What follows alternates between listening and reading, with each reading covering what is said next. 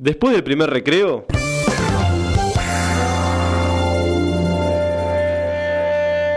Llega la promo 23. Arranca 7up. Te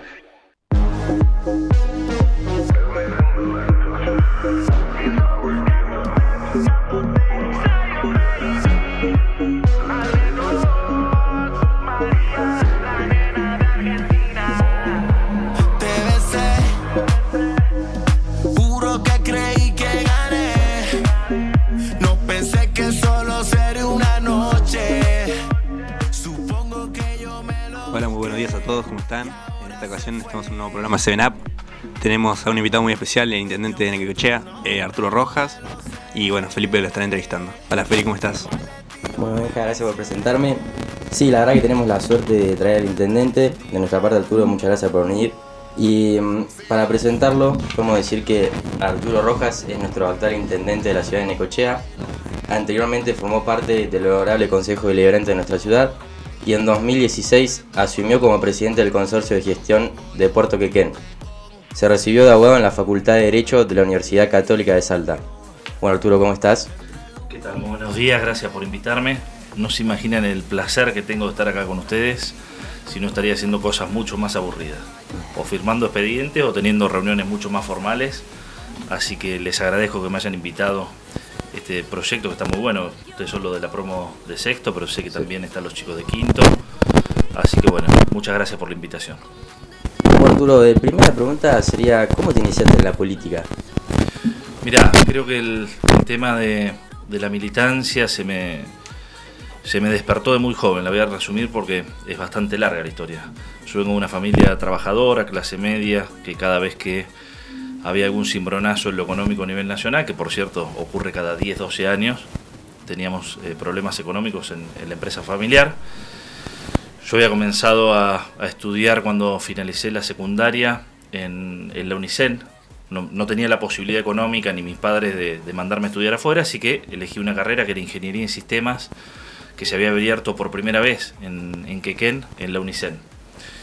Y transité el primer año y a fin de año, por cuestiones también económicas, familiares, tuve que abandonar lamentablemente y dedicarme al trabajo de pleno de, que hacían mis viejos, así que viajé al norte, Santiago, Salta, Chaco, durante casi tres años a buscar madera, eh, poste, varillas, eh, carbón, leña, hasta que bueno, pude levantar un poco, un poco no, hasta que pude levantar la, la empresa y volver a instalarme nuevamente en Necochea y ahí eh, comenzar a trabajar en Necochea y volver a estudiar, retomar los estudios.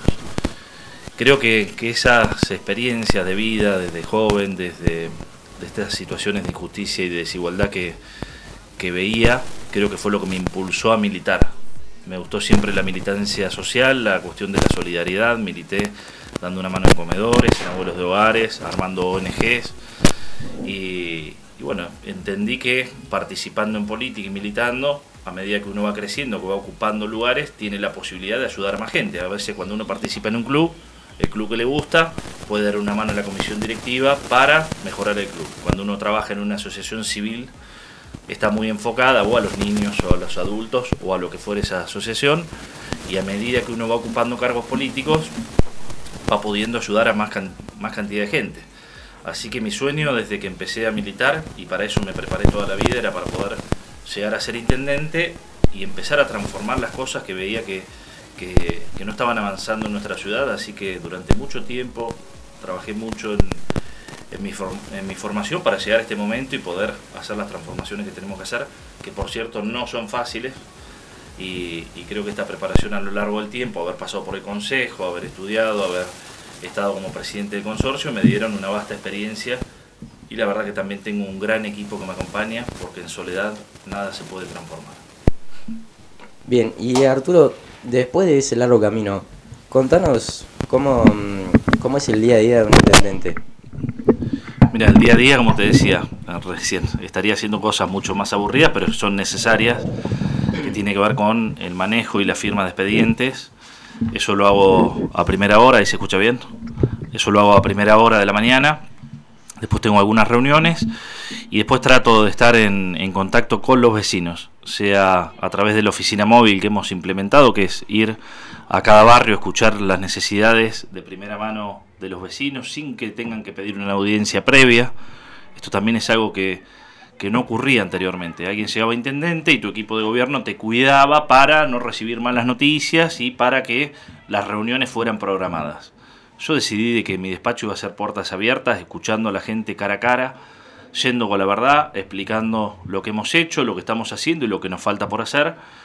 Y después me tocan muchas reuniones institucionales. Por ejemplo, en el día de ayer también estuvimos festejando el 9 de julio en el primer encuentro que organizamos de peñas folclóricas a nivel regional. Participaron más de 26 eh, agrupaciones folclóricas y nos desbordó. Lo hicimos ahí en el Centro Vasco, estuvo eh, a pleno y, también de eso se trata también eh, la gestión, estar con las instituciones, estar en la calle y obviamente lo principal es seguir avanzando en la planificación que nosotros tenemos con la ciudad para que haya más obras, más servicios, recuperación de espacios públicos, más iluminación, colaborarnos, colaborar con la provincia de Buenos Aires en, la problemática de la inseguridad y bueno, tantos otros temas que hacen el quehacer de un intendente municipal.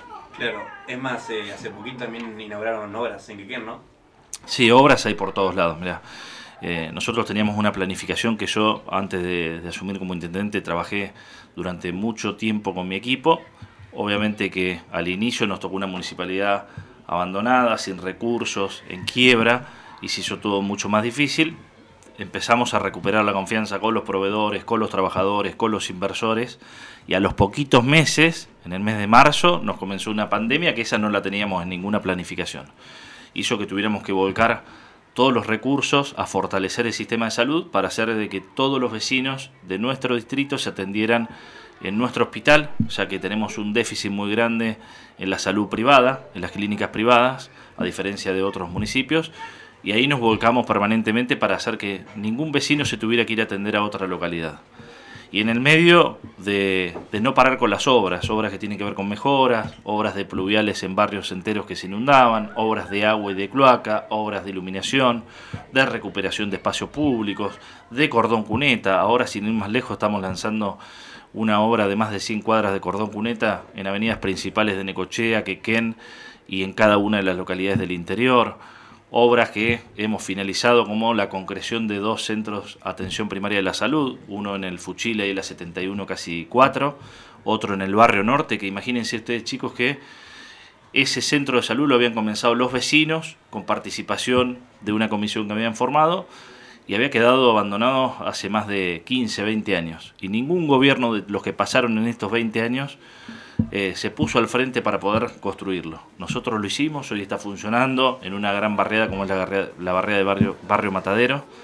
Y así te puedo enumerar obras, la pista de atletismo, también es un proyecto importante porque el atletismo es la base de todos los deportes eh, y lo estamos por finalizar. Un polideportivo que estamos construyendo en la 98 y 67. Bueno, no los quiero aburrir, son muchas las obras que estamos realizando en Necochea, en Quequén y en cada una de las localidades del interior.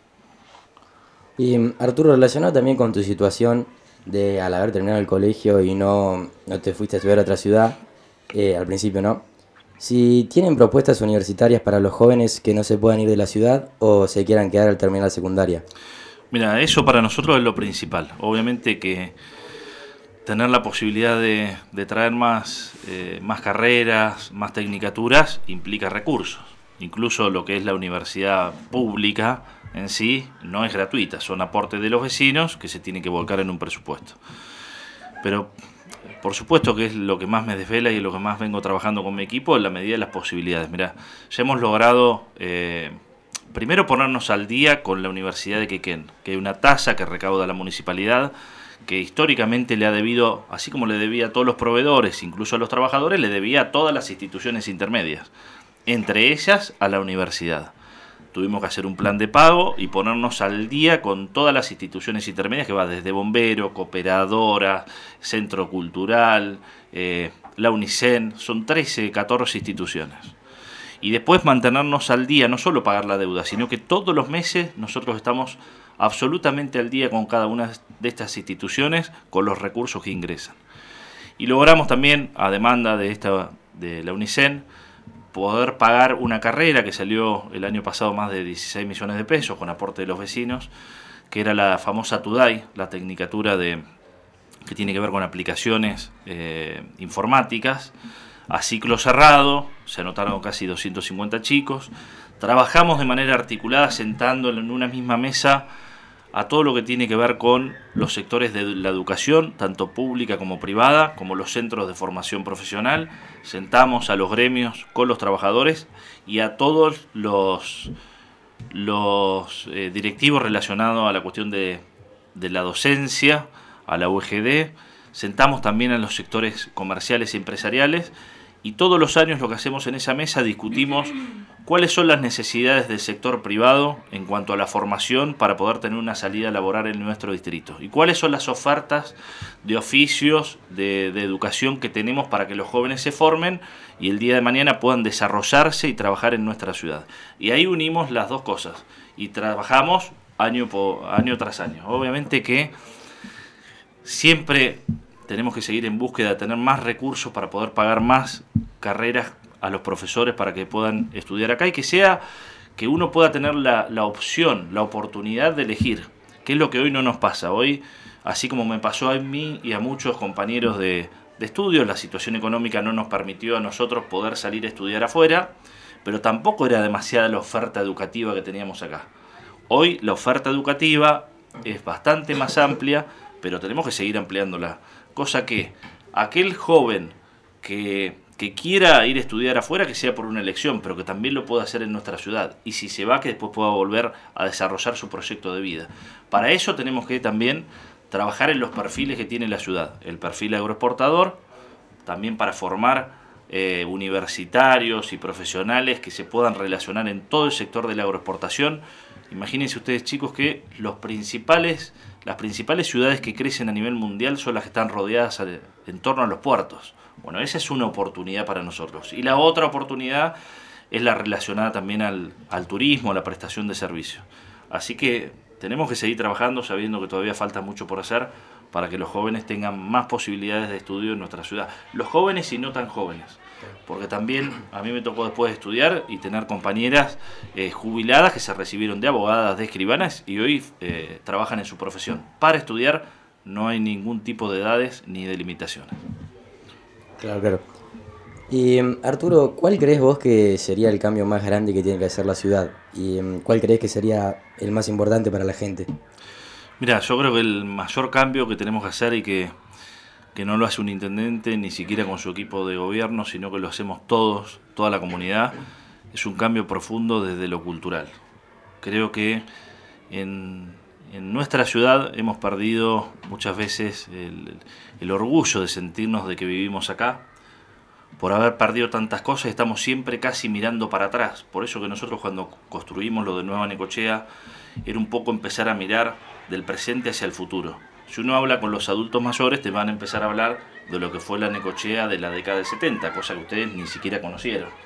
Entonces, muchos hablan de esa Necochea que brillaba, que tenía el casino a pleno, que teníamos los balnearios que se construyeron, que éramos una de las ciudades turísticas que competía a nivel provincial y nacional, pero que obviamente había muchas otras faltantes que si hoy volviéramos a esa Necochea de la década del 70, atrasaría y mucho. Hoy nosotros tenemos que ser mucho más innovadores, tenemos que tener mucha más conectividad, tenemos que ser mucho más amigables en las construcciones con el ambiente. Imagínense que los formatos de los balnearios de la década de 70 ya no van más. Nosotros hoy están porque tienen un contrato vigente. A medida que se van finalizando, nosotros no le permitimos más que hagan las construcciones como se hacían eh, con hormigón en el medio de la arena. Tenemos que tener mucha más visibilidad, tenemos que ser mucho más eh, amigables con el ambiente, porque es el turismo que se viene, porque es el, cuidado que tenemos que tener como sociedad. Digo, ese cambio cultural creo eh, que es el, principal. Después podemos hablar de obras de infraestructura, que eh, resolver el tema del casino, resolver un problema histórico que ningún gobierno lo pudo hacer, que es el problema de la planta de tratamiento y separación de residuos sólidos urbanos, que es una problemática que ha atravesado a todos los gobiernos, y nosotros no solo nos tuvimos que hacer cargo de la deuda de los demás gobiernos y firmar un nuevo convenio, sino que hoy ya se está construyendo una planta de tratamiento y separación de residuos sólidos urbanos, lo que va a representar un cambio de paradigma en el manejo de los residuos. Esto, la fecha de finalización de la construcción va a ser ahora el día 3 de octubre. Y esa planta la vamos a administrar en conjunto con una asociación como es Todo para Ellos, que tiene una vasta experiencia en inclusión, en generación de trabajo para chicos discapacitados, en la recolección del plástico que dejamos en los puntos limpios y que ellos lo transforman en PETs. Pero esta planta nos va a permitir empezar a reciclar otro tipo de residuos. Bueno, me parece que ese es un, un cambio fundamental que estamos logrando en nuestra gestión y todavía quedan algunas cosas pendientes como eh, la planta de tratamiento de, de fluentes de Punta Carballido, pero que en esa no hay ningún municipio, ningún gobierno que la pueda hacer con recursos propios. Esto lo tiene que hacer el gobierno nacional con recursos internacionales para que esa planta se pueda construir. Em, ¿Hay proyectos turísticos a futuro? Eh, o sea, aprovechando los espacios que tenemos, puede ser, no sé, deportivos, culturales, etcétera. Sí, nosotros, mira, yo tomé la decisión política el año pasado de unificar y potenciar la Secretaría de Turismo, Producción, meter abajo, bajo esa órbita a la Dirección de Juventud, a la Dirección de Cultura, a la Dirección de Deportes y a la de Producción, porque entiendo que todo lo que está ligado a la cultura, al deporte, a la juventud, está relacionado directamente con la cuestión del turismo. Ahora, lo que, lo que no quiero hacer es lo que hacían muchos gobiernos, que era esperar a que viniera la temporada, ir, pintar, acomodar un poquito la villa balnearia, acomodar un poco el frente costero y empezar con la temporada estival. Nosotros, si ustedes ven, desde el día número uno no hemos parado de hacer obras de señalización, de iluminación, de recuperación del frente costero, de bicisendas, de tener mayor cantidad de rampas para romper las barreras eh, de, la, de, la, gente que tiene alguna discapacidad a la hora de poder transitar eh, por nuestra ciudad. Y después de generar las condiciones para que haya más inversiones que generen más servicios. Digo, en eso el, municipio genera las condiciones para que se presenten oferentes, como fue lo de la hélice en Quequén, como fue lo del parador ahí de Corona en Necochea, y tenemos muchos proyectos hacia adelante para seguir construyendo oferta eh, de calidad para que venga, ¿qué es lo que demandan hoy los turistas? ¿Tenemos falencias? Sí, todavía tenemos muchas falencias que incluso están relacionadas con la cuestión del alojamiento. Nosotros tenemos mucha hotelería, son pocas las que se han ayornado y tenemos mucha hotelería de la década del 70. Que todavía, si vas, no tienen ni aire acondicionado, no tienen wifi, siguen, no tienen LCD, no tienen colchones de calidad. Y digo, la gente, todos hoy tenemos la posibilidad a través de internet de mirar aplicaciones como Airbnb o, o Booking o que, y elegir un lugar y que compite con con cualquiera de las ciudades turísticas. Entonces la gente demanda servicios, obviamente que el potencial que tenemos en Necochea en cuanto al turismo de playa, al turismo del Parque Miguel Lilio, al turismo termal que tenemos en Necochea, al turismo del río, un río que eh, estuvo abandonado durante mucho tiempo. Y eran solo los vecinos, una agrupación de vecinos que mantenía y cortaba el pasto, y yo desde el consorcio de Puerto Quequén, que muy en silencio le daba parte de los recursos para que se hiciera la cartelería entre ellos, entre otras cosas. Después ya desde el gobierno generamos la iluminación, pusimos sectores de guardaparque y volcamos recursos porque eso también es un circuito turístico que hay que continuarlo hacia el sector de las cascadas. Ahora estamos por inaugurar, que ya tenemos finalizada, la estación de piscicultura a cargo de la directora de Ambiente Isabel Génova, que ha hecho un trabajo espectacular con la gente de la, Secretaría de Turismo. Bueno, felicitaciones porque realmente va a ser un lugar que se recupera, es un lugar que sirve para dar charlas educativas, que sirve para el turismo, y en el medio lo que nosotros tenemos que hacer es desde el puente hasta las cascadas, darle una mano como lo venimos haciendo con una asociación que es la de Amigos de las Cascadas para construir el Via Crucis, para que eso también tengamos un Via Crucis, creo que uno de los más largos de la República Argentina, con 14 estaciones, ya se van construyendo varias de ellas, y este era un proyecto que tenían ellos hace 20 años y que nadie le había dado bolilla. Nosotros vamos avanzando con la construcción de cada una de esas estaciones y seguramente, y si Dios quiere, eh, para el año próximo estaremos finalizando varias de ellas y nos va a permitir competir con Tandil, competir con Salta. Miren, hay ciudades turísticas que solos viven del turismo religioso. Nosotros tenemos para hacer turismo religioso, turismo termal con las termas de campo, turismo de sol y playa, por supuesto, turismo deportivo. Tenemos sectores para hacer todo tipo de actividades náuticas en el río, en la playa y en las cascadas. Tenemos uno de los dos saltos que tiene toda la provincia de Buenos Aires que lo utilizan los de canotaje. Hay solo dos saltos importantes en la provincia de Buenos Aires para que practiquen los atletas a nivel nacional y uno de ellos lo tenemos en nuestra ciudad. Mire si no tenemos bondades naturales más allá de lo que tenemos en las localidades del interior, que por cierto es muy rico en la diversidad cultural. Arturo, y hablando de la seguridad, ¿cómo se controla la seguridad los fines de semana, a la noche, con los boliches y eso? Bueno, ahí de vuelta, ahí tenemos parte de responsabilidad nosotros como gobierno a la hora de controlar, parte lo tiene la provincia de Buenos Aires en cuanto a la cuestión de seguridad, que es competencia del gobierno provincial por la constitución, el manejo de la seguridad. Y parte lo que te hablaba anteriormente, que tiene que ver con la cuestión de la cultura y que tiene que ver con la cuestión de la educación y de lo que hacemos nosotros como sociedad. Miren, sería imposible, se lo llevo a otro extremo. A veces vemos que hay caos, hay caos a la hora de no respetar las normas de tránsito, desde motitos, autos, vehículos, bueno.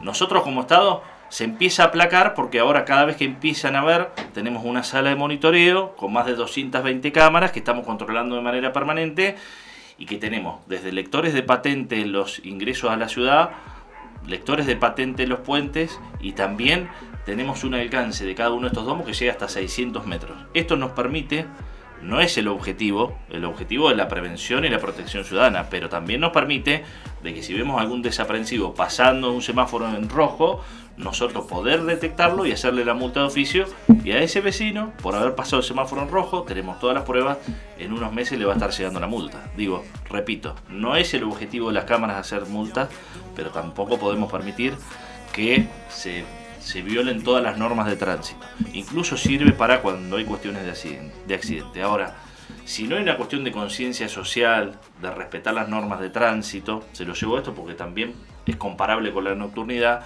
no habría posibilidades de que si todos manejamos mal, si ninguno respetamos las normas de tránsito, de nosotros tener un inspector municipal en cada esquina. Entonces digo, es un complemento y la nocturnidad también es un complemento. Digo, la nocturnidad se tiene nosotros tenemos que reglamentar y ordenar la cuestión de los horarios, horarios de menores, horarios de mayores, horarios que tienen que ver con los bares o los pubs con una diferencia de lo que son los famosos boliches bailables, que cada vez hay menos, pero hay. Eh, y obviamente ordenar para que todo eso tenga un horario límite que no se mezcle con los que comienzan a trabajar en horas de la mañana. ese horario se tiene que respetar para que tampoco en algunos gobiernos pasaba las 7, 8 de la mañana y seguía de continuado una cosa y bueno, eso implicaba varios de los conflictos. Claro. Y hablando sobre el tránsito, ¿Tienen algún proyecto desde la MUNI, sobre todo a la entrada de Necochea, por ahí que las calles están rotas? Mira, esto está bueno para que ustedes lo sepan. Todo lo que tiene que ver con los ingresos a la ciudad no son jurisdicción municipal. La gente no lo sabe y obviamente al primero que, le echa las culpas al intendente.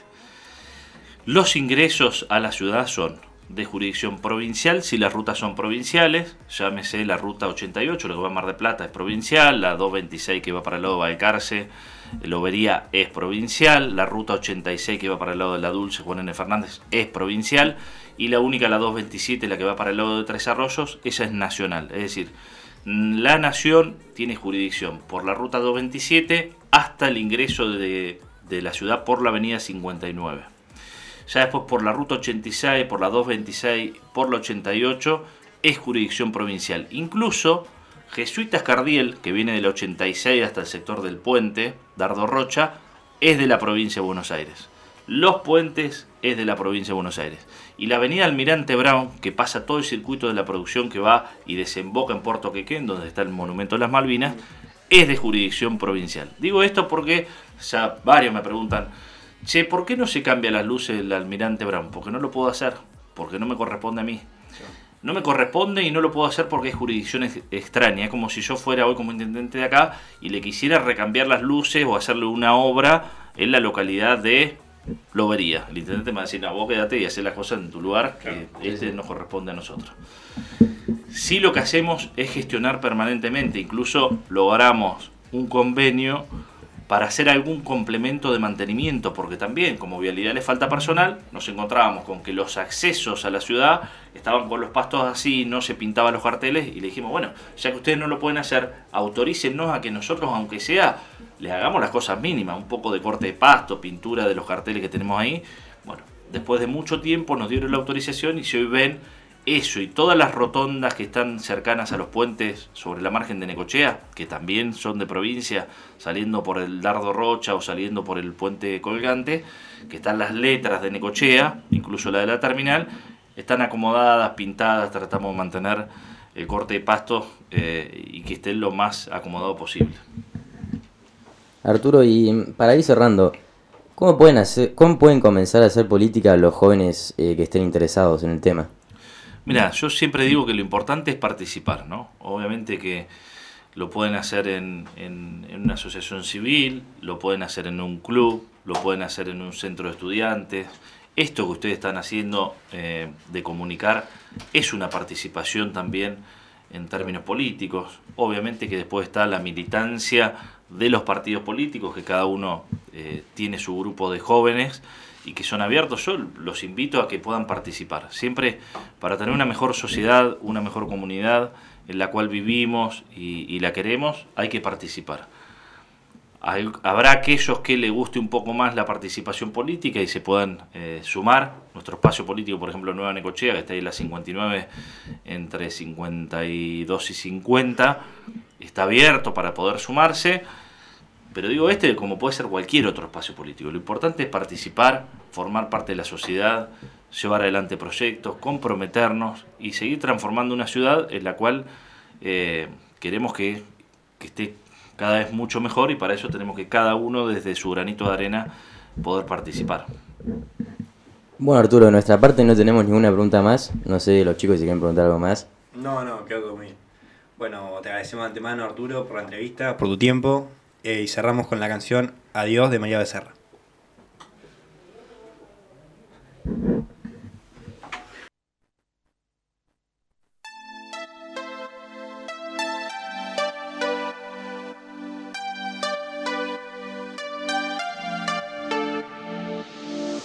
Entendí que fue una mala partida. Porque con mi corazón terminaste jugando. Pero para que sepa no estoy arrepentida. Porque al perderte terminé ganando y se terminó. No quiero tu besito ni tu falso amor. No mandes regalito,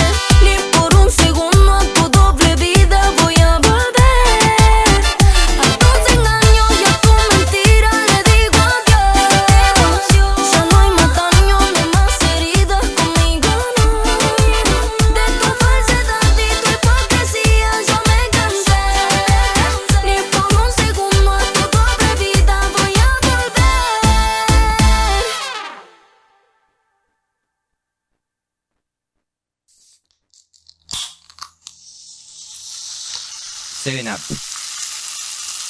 El programa más refrescante de Neco.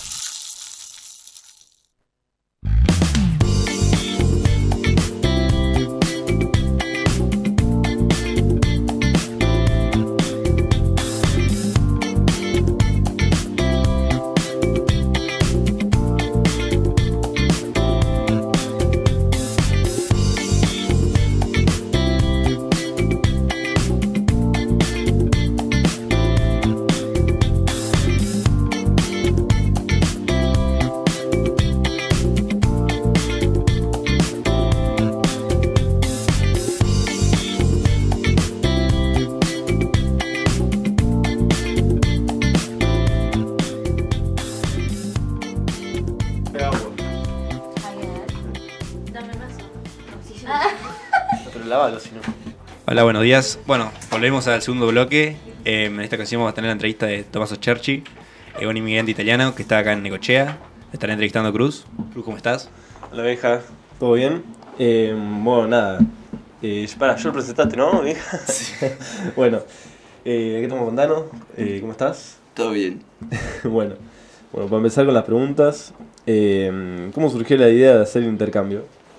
Y mira, es algo familiar porque desde mi papá, o sea, mi papá lo hizo cuando tenía mi edad, lo hicieron mis dos hermanas, una se fue a Estados Unidos, la otra a Austria, así que casi no tuve elección, o sea, era medio Claro, obligado. O de hacer el intercambio o hacer el intercambio. Sí, exacto, o sea, Eh, y tipo, ¿cómo llegaste a Argentina? O sea, ¿puedes elegir el destino o...?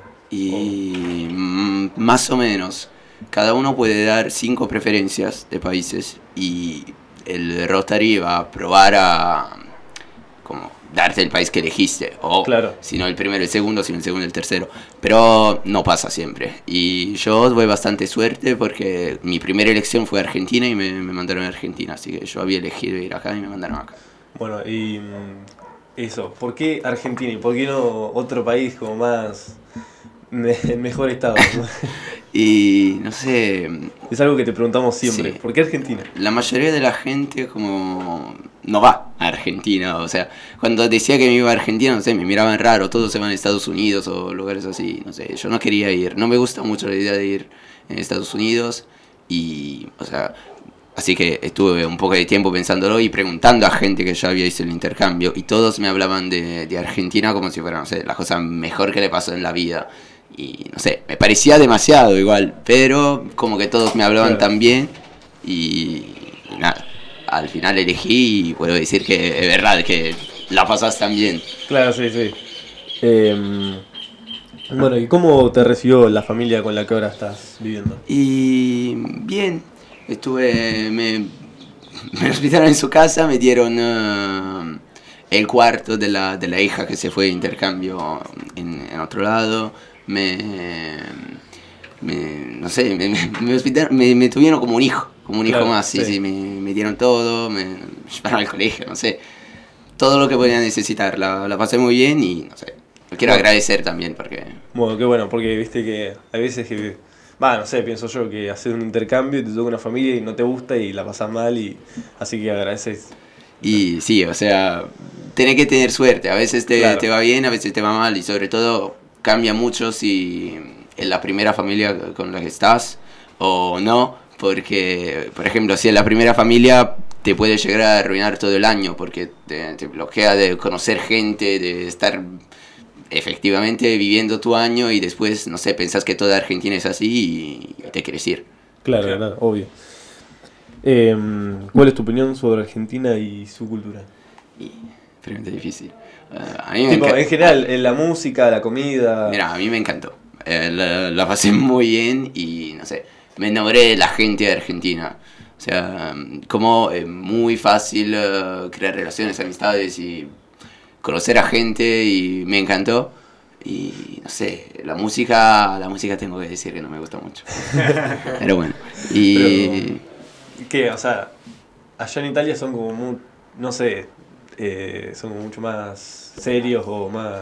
depende siempre de la zona de Italia. Ah, bueno. Eso cambia mi zona bastante, porque si- siendo una isla como que todo se... Claro, porque siempre dicen como que el europeo es como más eh, serio, frío. claro, Eso más de- frío. depende eso. siempre del lugar, la zona, pero sí, eh, como la mayoría de los argentinos no son así, la mayoría de los europeos son así. Claro. Sí. Eh, ¿Y cuánto tiempo te llevó a aprender el español aproximadamente? No Porque, sé, o sea, yo me acuerdo cuando ni bien te conocí, que eran los primeros días que había llegado, y yo te, no sé, te, te hablaba o te decía cosas y vos me hacías señas y me miraba como, este flaco que me está diciendo. no te entiendo, Master. Y ponerle, no sé, tres meses, cuatro, cuatro meses más o menos para, para aprender a hablar bien y entender todo. O sea, me acuerdo al inicio, llegaba, sí me hablaban así, o sea, derecho solo a mí, a veces entendía, pero si empezaban a hablar entre, no sé, mis amigos entre Claro, ellos, obvio. yo no entendía nada, lo miraba así, parecía chino. Claro, Claro. y también hablabas inglés, ¿o no? Sí, sí, sí, hablaba inglés con las personas que sabían hablar inglés. Claro, si no, sí. no sé, no, no sé cómo me entendían, la verdad. No, no me acuerdo, no sé. ¿Y ya, ya en Italia practicabas el español? No. Yo llegué acá que no sabía decir más que, no sé, hola. Claro. Claro, eh, o sea, el objetivo del intercambio principal para vos es aprender español, No sé, o sea, o solamente la experiencia. para mí la cosa es la experiencia. Claro. Eh, Es el objetivo, o sea, cre- crecer como persona estando todo un año lejos de tu casa, solo, en un país donde no hablas el idioma. Aprender el idioma es parte, pero no... Claro, claro. Muchos me dicen, sí, sí, yo quiero hacer el intercambio allá porque quiero aprender inglés. O sea, no, no es el punto de hacer el intercambio para mí. Claro, es más por una experiencia para Sí, vos. sí. Eh, bueno, ¿y cuáles son las diferencias más notorias entre Italia y Argentina? Y bueno, ya dijimos la gente, Sí. seguramente. Y no sé, eh, algo que... ¿La comida? Sí, la comida también, o sea, esas son las cosas que extraño más, la comida. Eh, bueno, una cosa que me costó de acá fue el hecho que no puedo, por ejemplo, o sea, caminar a la noche tranquilo, eso que... eh, no sé, eso fue la cosa que me costó más probablemente, porque yo estaba acostumbrado, no sé, a poder salir a cualquier hora a caminar solo, no, no pasaba Claro, nada. claro. O sea, claramente te puede llegar a pasar algo, pero no es como acá que cada uno me dice, como, no salgas a esa hora porque te pasa eso, sí o sí. O sea, me Claro, vieron- te traumaron Sí, sí, sí. Eh, ah, y eso, que hablamos de la comida. ¿Qué te parece la pizza de Argentina? No me parece pizza.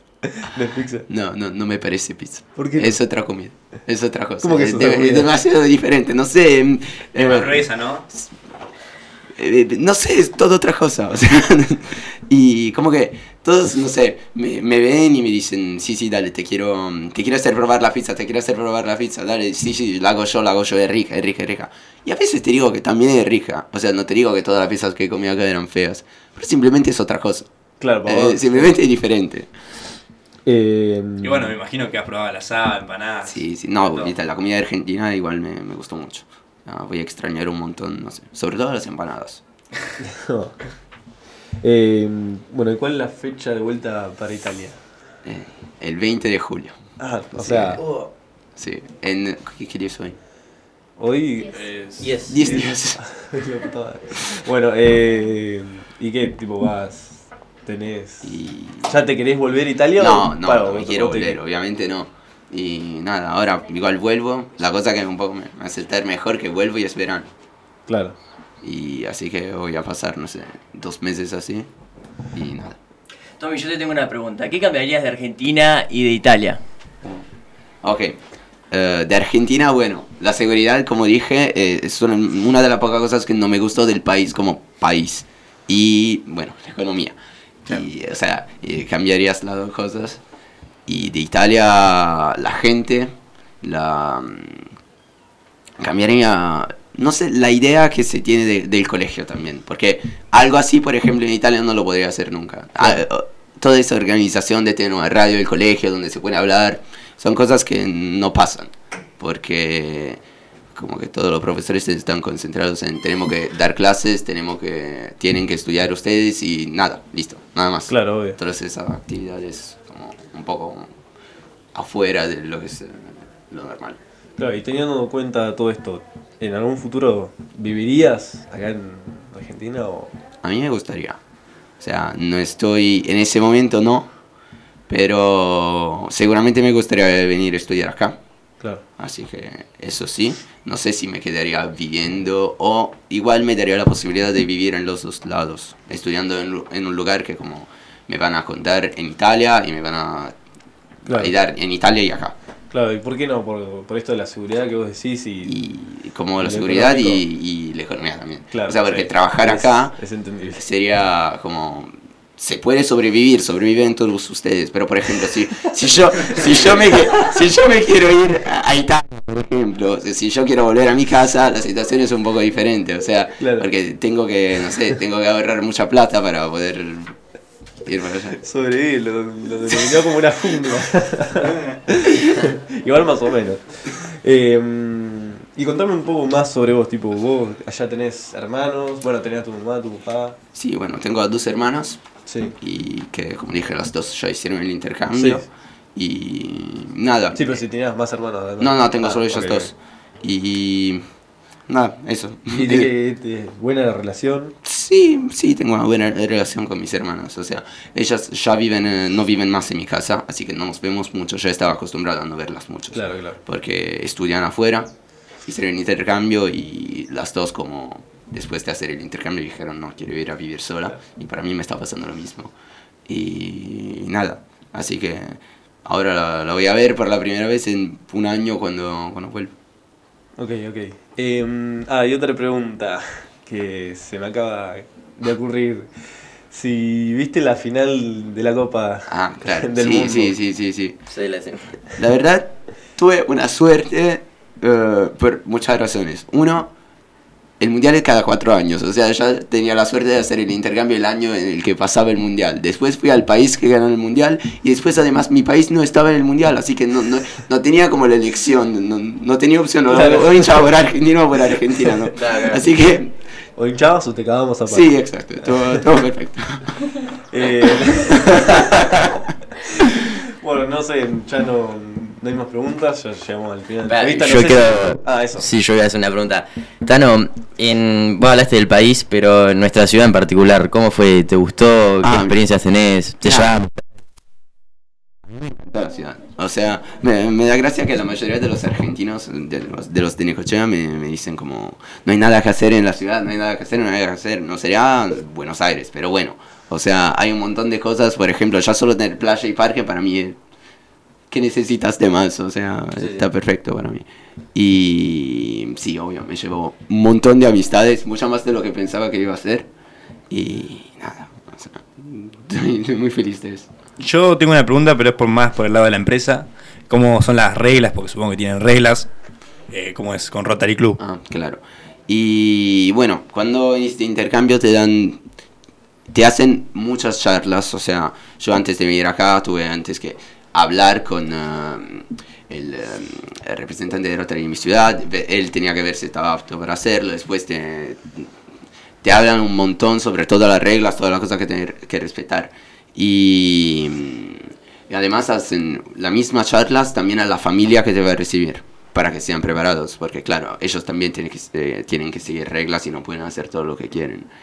Y las reglas principales serían, ah, son, generalmente son cinco, que son cinco reglas que se llaman las 5D, porque son en inglés, bueno.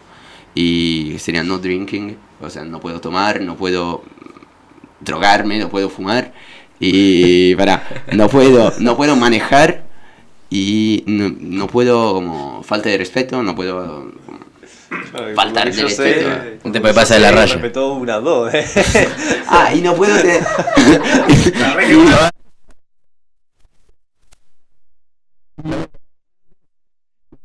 tampoco no, no me puedo poner de novio esa era una de las reglas de-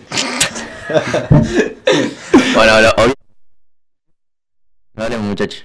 no hablemos, no hablemos. Eh, bueno, no sé si alguno tiene otra pregunta más. No, de nuestra parte no, la verdad que no. Bueno, entonces, nada, ya terminamos la entrevista. Pa, ¿Vos, Tano, tenés algo más para decir? Mm, no Bueno, ok, Ah, ya entonces... está. Eh, nada, eso sería todo. Eh, muchas gracias, eh, Tano, Tomás Okerki, por venir. Eh, y nada, eso, muchas gracias. Ah, de nada gracias a vos Bueno, equipo, llegamos. ¿No? No, no, no. Falta la columna de Jen, me parece. Bueno, eh, entonces vamos a cerrar con el tema Corazón Vacío de María.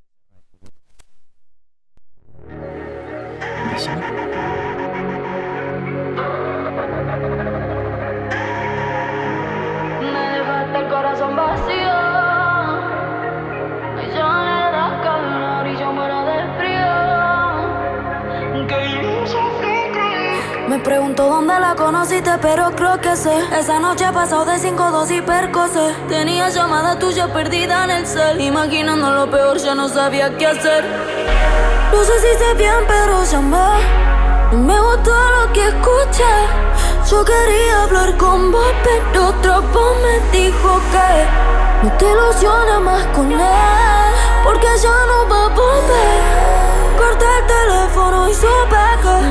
dejaste el corazón vacío. Ella le das calor y yo muero de frío. Qué al creer que tu amor era mío. Pensé que éramos dos, pero me ha mentido. Éramos tres contigo, no. Perdón pa' que sé que no es sincero conociéndote. Y aunque pude sola te necesité. A lo de siempre desaparecete.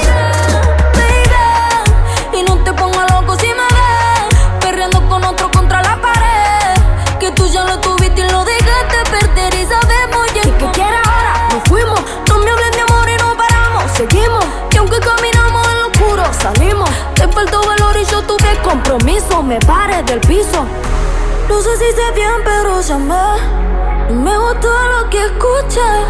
Yo quería hablar con vos, pero otra voz me dijo que no te ilusiones más con él, porque ya no va a volver. Corté el teléfono y supe que me dejaste el corazón vacío. Ella le das calor y yo muero de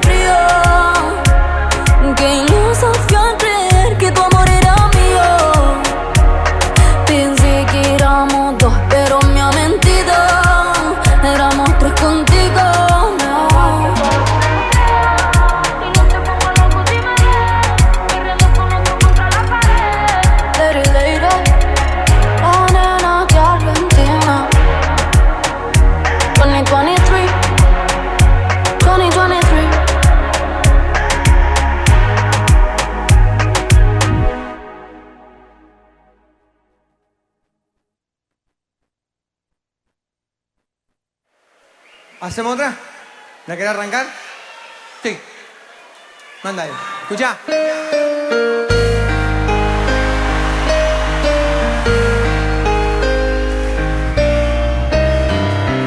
Siempre va a ser así, toda la vida. Mi situación es difícil y aguantarla no puedo. No, ya no te noto la misma. Déjate, yo no quiero por favor, mírame mientras estoy hablando.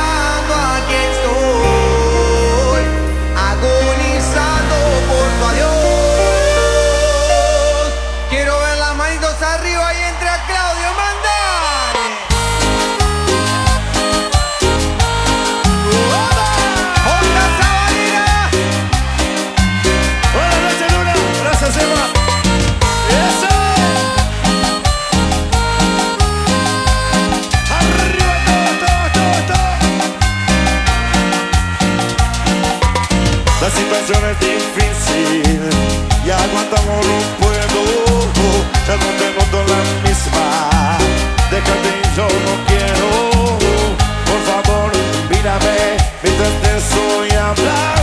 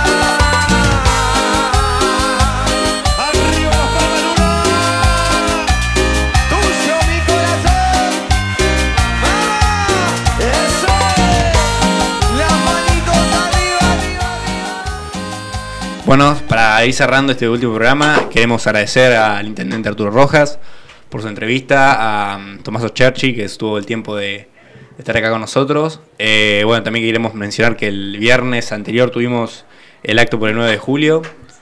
Eh, también es el último programa antes la, de la vacación de invierno. Así que bueno, espero que, estén pendientes de nosotros para, para la vuelta. Feli, ¿tenés algo para decir? Eh, sí, la verdad que re- tremendo programa, la verdad que estuvo re bueno. Tuvimos la oportunidad de traer al intendente, un chico de nuestra edad que vive en Italia y vino hasta acá de intercambio. Eh, bueno, comentar que nos sigan en las redes, 7.app.23. Eh, también en las redes, en el Instagram del Colegio Castola. Y bueno, nada más para agregar, que ahora viene el programa de quinto año, mañana revuelta. Y nada más, cerramos con eso. Bueno, para ir cerrando, eh, vamos con el último tema, Berlín, de las, artistas de los artistas María Becerra y Sioni Len- Lennox.